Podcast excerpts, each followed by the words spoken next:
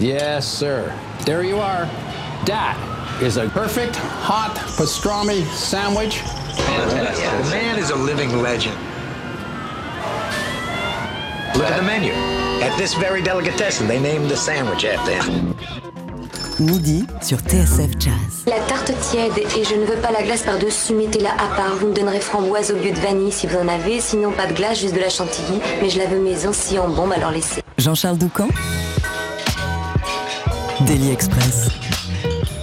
Il y a les artistes qu'on suit dès leurs premiers pas et qu'on voit grandir et s'accomplir au fil des projets.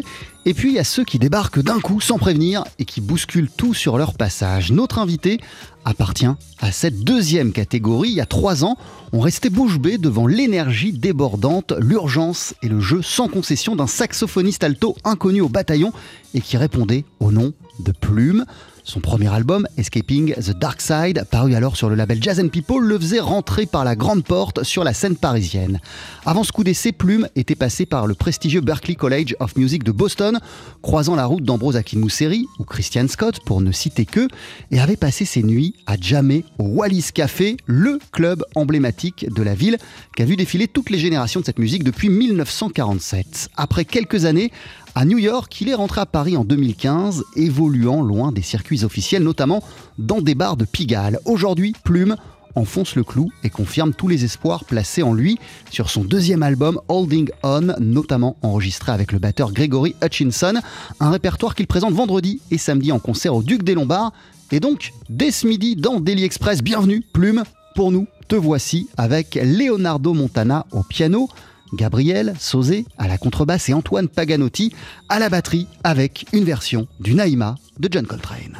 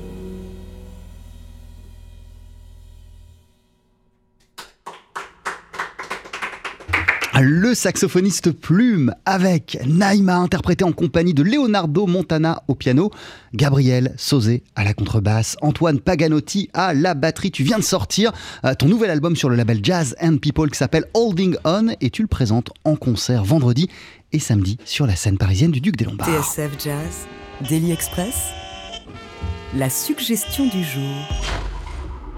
Bienvenue Plume Salut Jean-Charles. Merci d'être euh, avec nous, c'était trop trop bien. Comment ça va?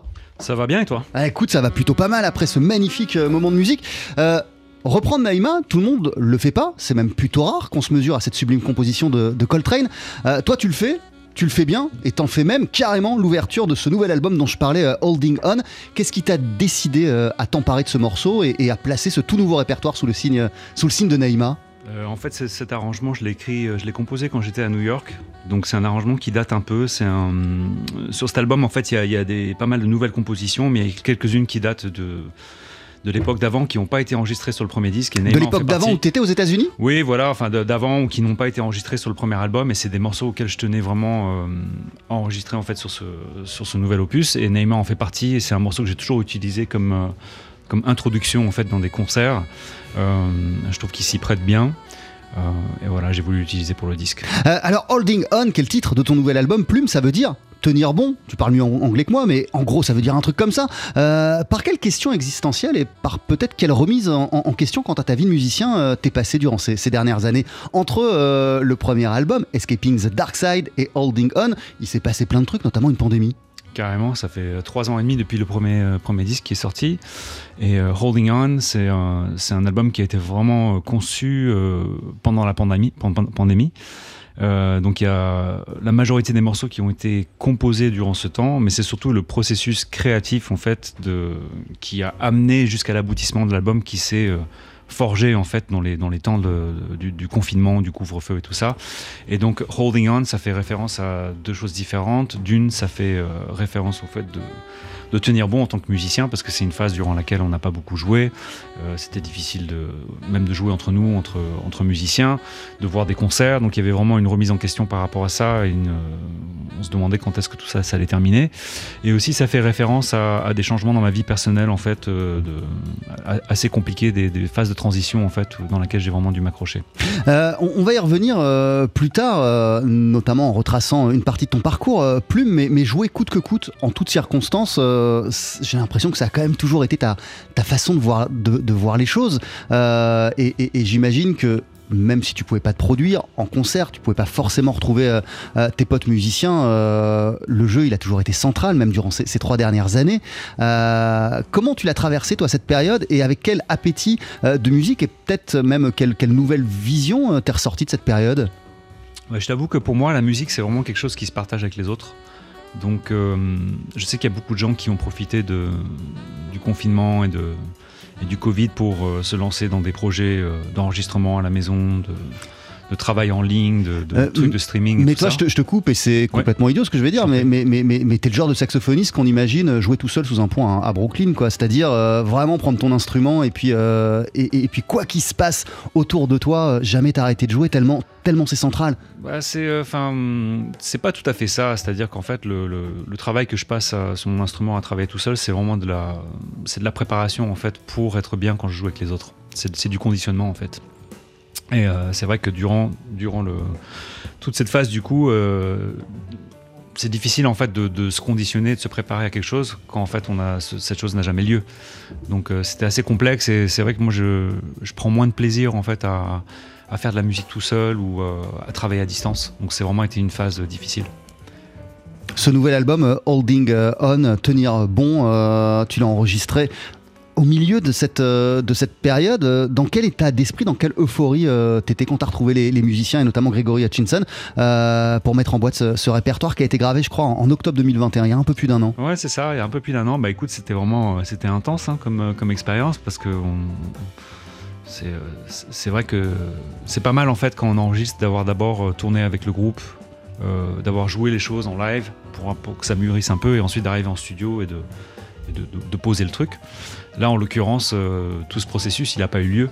Donc il y a eu le processus de comp- composition qui s'est fait tout seul et puis on a un peu répété et puis euh, Greg en fait il est, venu juste pour enregistrer le disque.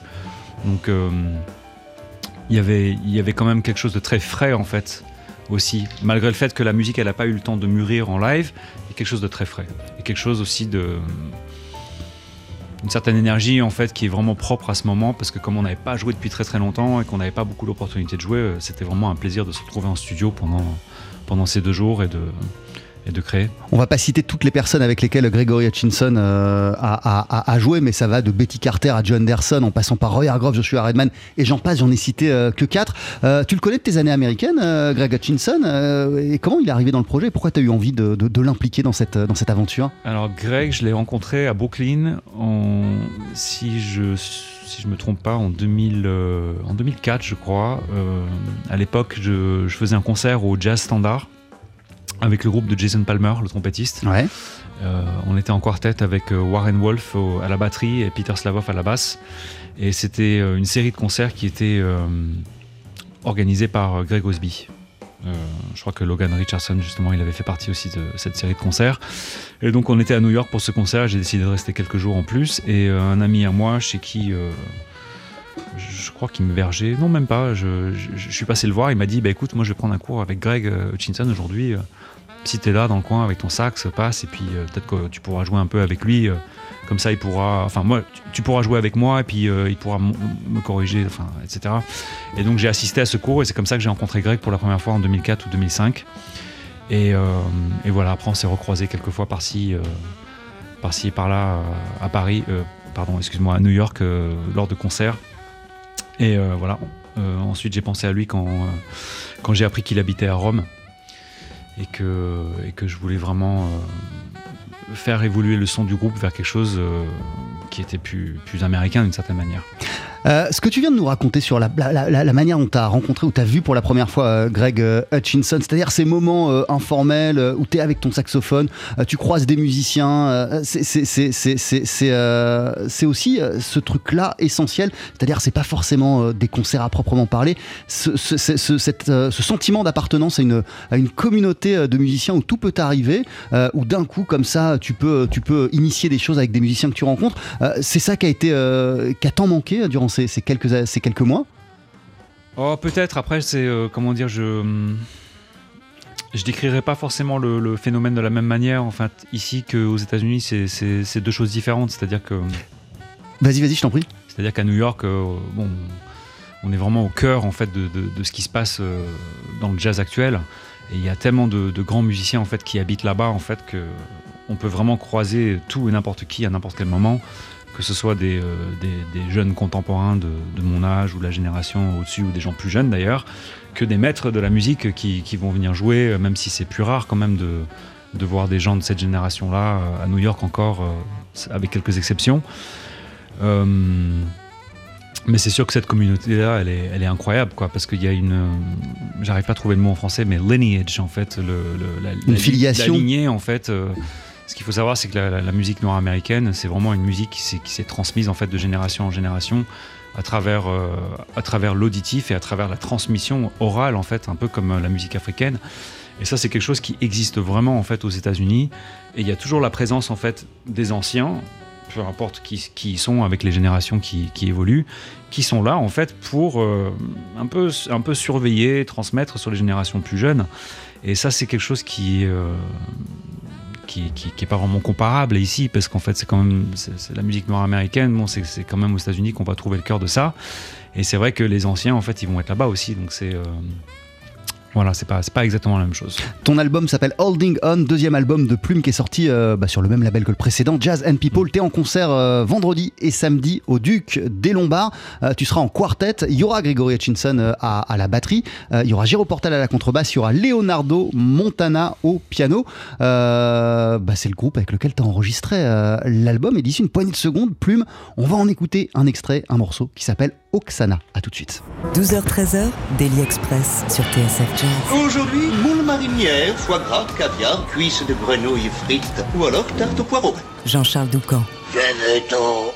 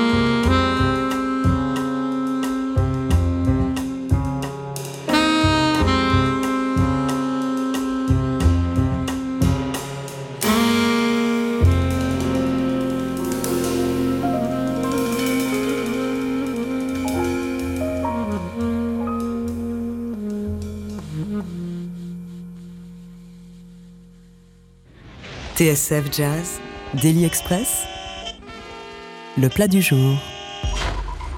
À nos côtés le saxophoniste Plume qui vient de sortir l'album Holding On qu'il présente en concert vendredi et samedi sur la scène parisienne du Duc des Lombards. Alors le premier set de vendredi, Plume il est complet, le premier set de samedi il est complet également, il reste quelques places euh, pour vendredi 22h et samedi 22h euh, également. Faut, faut se dépêcher, faut pas louper euh, le saxophoniste Plume. Comment, tu te prépares d'ailleurs? Question toute bête, mais comment tu te prépares à ces moments comme ça de concert, de scène Au niveau, de, je sais pas, de la concentration, au niveau je dirais qu'en amont, euh, comme, on parlait tout à l'heure, un peu de préparation, de conditionnement, il y a pas mal de, travail euh, personnel, euh, mais peut-être pas, pas vraiment la semaine du concert, surtout les, semaines qui vont précéder ça. Et puis après la semaine du concert, il faut un peu, un peu accepter en fait que voilà, on a, fait le travail et maintenant c'est c'est un peu un peu dans les mains de, de autre chose en fait. Il faut faire confiance un peu à l'au-delà d'une euh, certaine manière. Tu, tu, les, tu, les, écoutes tes albums ou pas? Par exemple, Holding, uh, Holding On, t'arrives à avoir euh, une oreille euh, pas forcément critique, mais même à te dire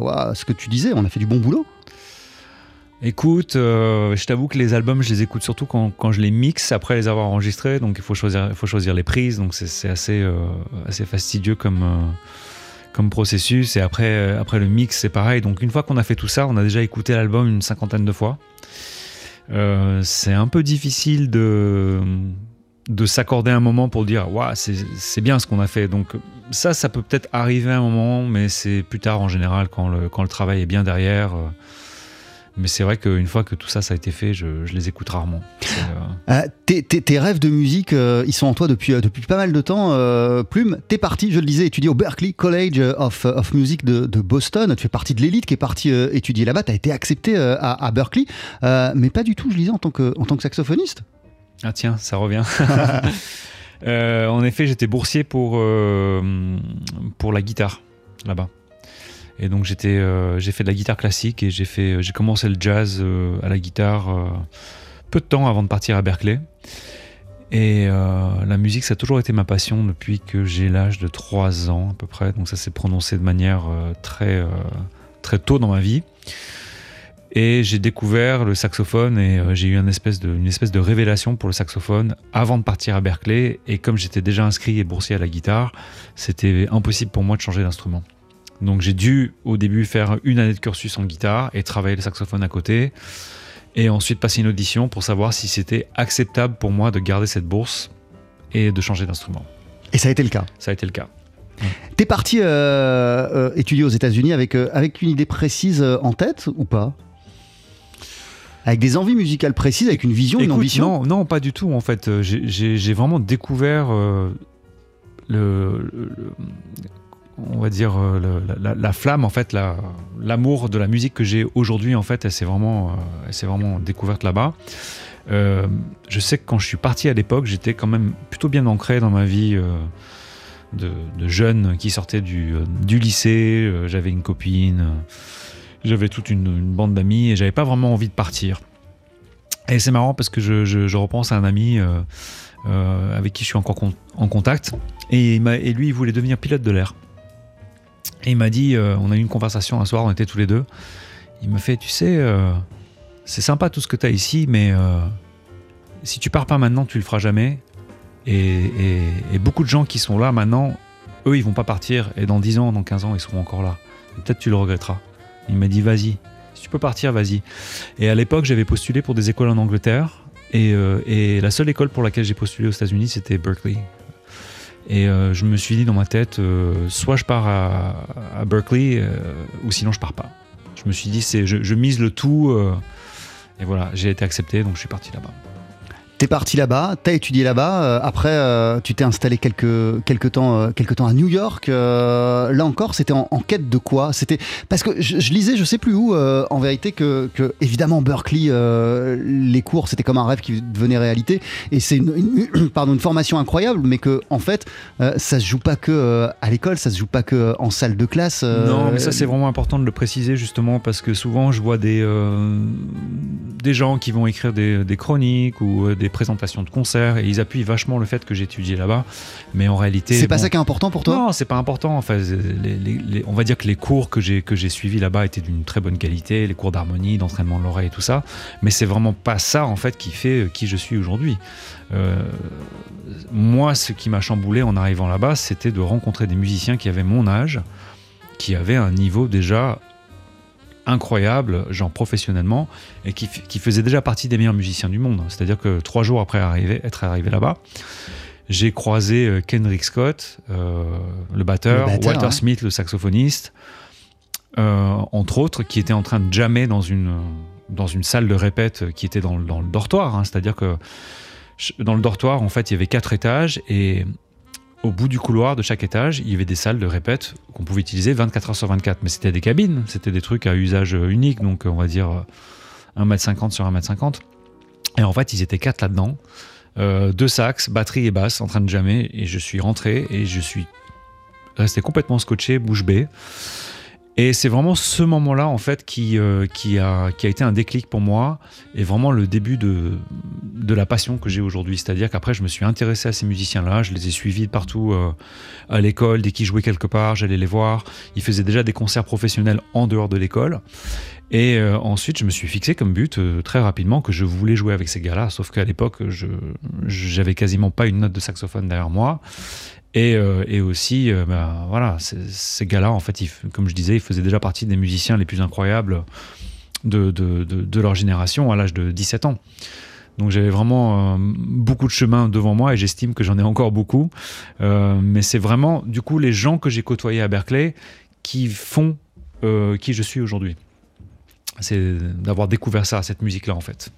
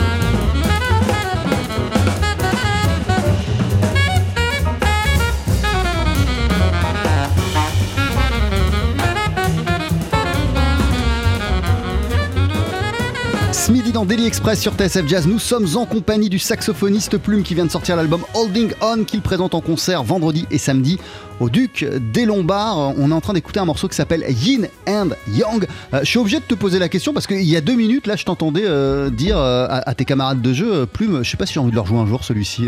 pour quelle raison? Tiens, T'as t'as que- triché, t'as triché, là. Mais non, mais excuse-moi, je suis désolé. Moi, je l'ai- je l'ai je l'ai- je l'ai diffusé parce que je le trouve, je le trouve incroyable ce morceau. Non, il est C'est le super. morceau de clôture de l'album. Ouais, ouais, c'est un- bah, je trouve que c'est un des meilleurs morceaux de l'album.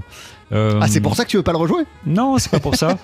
en, en fait, ce morceau, c'est euh, c'est le dernier morceau qui a été écrit pour l'album. Et c'est le seul morceau qui a été écrit euh, pour l'album spécifiquement, dans le sens où j'ai regardé ce qu'on avait pour enregistrer, j'ai imaginé l'album, je, je me suis dit, bon, on a un peu de ça, on a un peu de ça, on a un peu de ça, mais je me suis dit, qu'est-ce qui nous manque en fait? Qu'est-ce qu'il n'y a pas dans cet album en fait qu'il faudrait rajouter? Et donc j'ai choisi des éléments en fait qui, qui me qui me semblaient euh, manquants et que je trouvais dommage en fait de pas avoir parce que justement euh, la présence de, de, de Greg sur l'album, la présence de, de Matt que je voulais euh, Matt Chalk. Matt Chock que je voulais donc faire un featuring avec lui. Et voilà j'ai composé ce morceau là deux semaines avant l'enregistrement avec ces- toutes ces choses en tête et euh, je suis très satisfait du résultat. T'as quand, même une- quand même une vision, euh, quelque chose d'assez précis. On parlait de Naïma en début d'émission qui ouvre ton album. Tu me dis que tu commences souvent tes concerts avec, euh, avec, avec Naïma. C'est rare de le retrouver ce titre sur, sur un album. Bam, t'ouvres ton disque avec, avec ce morceau de Coltrane. Tu t'es demandé ce qui manquait. Les morceaux en fait à deux sax alto, il y en a pas des masses non plus. T'as une vision, Plume. C'est quoi ta vision de la musique? Je sais pas à quelle, question répondre parce qu'il y en avait plusieurs, mais euh, dis- disons que Matt, en fait, j'avais vraiment envie de l'inviter sur le disque et à, la base, en fait, euh, euh, il, il devait jouer un de mes morceaux. Sauf que les morceaux que j'ai écrits, en fait, ils ont, ils ont été composés en fait avec un certain son en tête et ils ont été déjà joués. Et l'idée, en fait, de changer ça et de, de- de changer la couleur de ces morceaux, je, ça pouvait fonctionner, mais, mais je voyais pas forcément ça comme étant la meilleure des solutions. Et donc c'est pour ça que, que Matt, il a finalement euh, eu un morceau euh, spécialement écrit pour l'occasion euh, pour nous. Euh, après, je sais pas si je pourrais te répondre par rapport à est-ce que c'est quoi ma vision de la musique? Parce que c'est quelque chose qui est tellement Tout à vaste fait. euh, que c'est impossible d'y répondre comme ça euh, brièvement. En tout cas, t'as- t'as des ambitions bien précises. Oui, peut-être. Euh, Après, après, en tout cas, au niveau de, de, l'album et au niveau de, des compositions, c'est sûr que j'ai une idée, euh, on va dire une, est- une esthétique en fait qui, euh, qui, qui est, j'ai pas envie de dire, j'ai envie de dire raffinée, mais pas dans le sens où c'est raffiné en, levant le petit doigt. C'est plus, je passe beaucoup de temps, à, on va dire, à travailler les détails, à vraiment savoir ce que je recherche au niveau des couleurs et tout ça. Donc, bien recherché, on va dire quelque chose de précis. Et puis après, au-delà de la composition, l'album aussi, en fait, il y a un processus qui est similaire, c'est-à-dire qu'il faut que, il faut qu'en fait les morceaux, ils arrivent à s'emboîter d'une certaine manière. Il faut qu'ils arrivent à se compléter. Il faut qu'ils arrivent à s'enchaîner aussi. Et d'ailleurs, il y a des choses, euh, on n'en parle pas forcément. euh, je crois que personne ne m'a jamais posé ça comme question dans les interviews, mais euh, euh, c'est vrai que si on regarde, par exemple, le style des morceaux qui sont sur le même disque, que ce soit le premier ou le deuxième, il y a souvent des, styles différents entre les morceaux et aussi des tonalités qui changent vachement.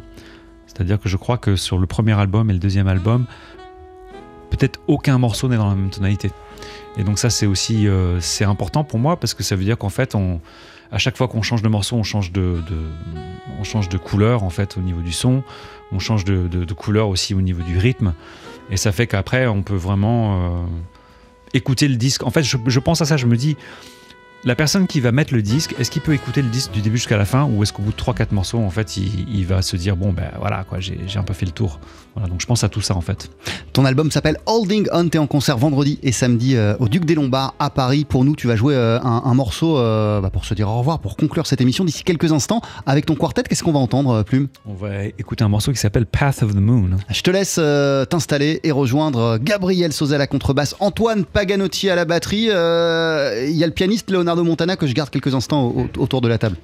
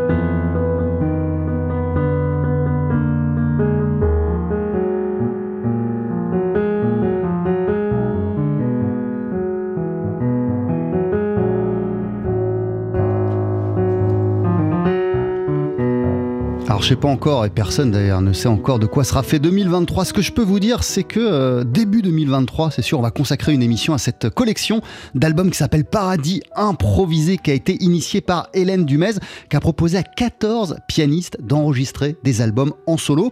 Euh, les sorties vont s'étaler sur une durée de plus d'un an, je crois. Les premiers volumes sont sortis et il y a notamment un volume qui t'est consacré, euh, Leonardo Montana.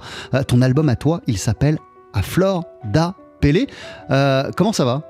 Très bien, très content d'être là. Et, et j'espère que euh, en janvier, euh, si on peut, avec Pierre de Batman, avec euh, Laurent Coulondre, avec Baptiste Trottignon, qui sont les quatre premiers pianistes Oui. qui sont mis à l'honneur, j'espère qu'on pourra faire un truc tous les quatre Ah ensemble oui. en studio pour, pour un Daily Express. C'est un exercice particulier, le piano solo, Léo Montana. Ah oui, c'est très particulier. Comment tu l'avais abordé, toi, cette, cette session? Alors, c'est un peu comme pour Plume. Je l'ai préparé vers la fin des tout derniers confinements. Et donc, je l'ai un peu préparé quand même. euh, parce qu'il y avait toujours la possibilité d'arriver en studio. Ou, enfin, ça s'est pas passé en studio, c'était chez Hélène, justement. Ça aurait pu se faire de manière plus improvisée. Mais j'ai quand même euh, fait quelques arrangements. Il y a, il y a une, on va dire, la moitié du disque qui est un peu arrangé quand même. T'avais avais quand même des, des- des idées assez précises en tête, et Oui. puis tu t'es dit aussi, l'exercice du piano solo, c'est de laisser la porte ouverte à tout ce qui va se passer. Voilà, c'est à peu près, on va dire 50-50. Il y a une partie arrangée et une partie qui est, qui est vraiment improvisée. Certaines pièces ont été improvisées, des toutes petites pièces que j'ai improvisées chez Hélène et d'autres avec des vrais arrangements pour piano un peu. En janvier, euh, tu viendras nous voir. euh, on va consacrer une émission euh, à cette collection Paradis improvisé. Il y a quatre volumes qui sont sortis, qui sont Mhm. signés Pierre de Batman, toi, Leonardo Montana. C'est le deuxième qui est paru à Flore d'Apélé. Un volume consacré à, à Laurent Coulondre et un autre à Baptiste Trottignon. Il y en a dix autres qui sont prévus jusqu'à octobre ou novembre 2023. Et, et- et c'est tellement large. Ça brasse toutes les générations de piano jazz en France. Mhm. C'est une collection fabuleuse. Merci beaucoup. Je te laisse Merci. rejoindre le groupe de. Plume. On va vous retrouver d'ici une poignée de secondes avec un titre en live issu d'Holding On, nouvel album du saxophoniste à l'honneur ce midi dans Daily Express. Jean-Charles Doucan, Daily Express sur TSF Jazz. Allez, Mettez-y vos boyaux, nom de Dieu Le live, Faut que ça te recule, faut que ça valse, hein? Avec le saxophoniste Plume à l'honneur et son nouvel album Holding On qu'il présente en concert vendredi et samedi au Duc des Lombards. Ce midi donc dans notre Daily Express en compagnie de Leonardo Montana au piano, de Gabriel Sauzet à la contrebasse et d'Antoine Paganotti à la batterie. Vous voici avec Path of the Moon.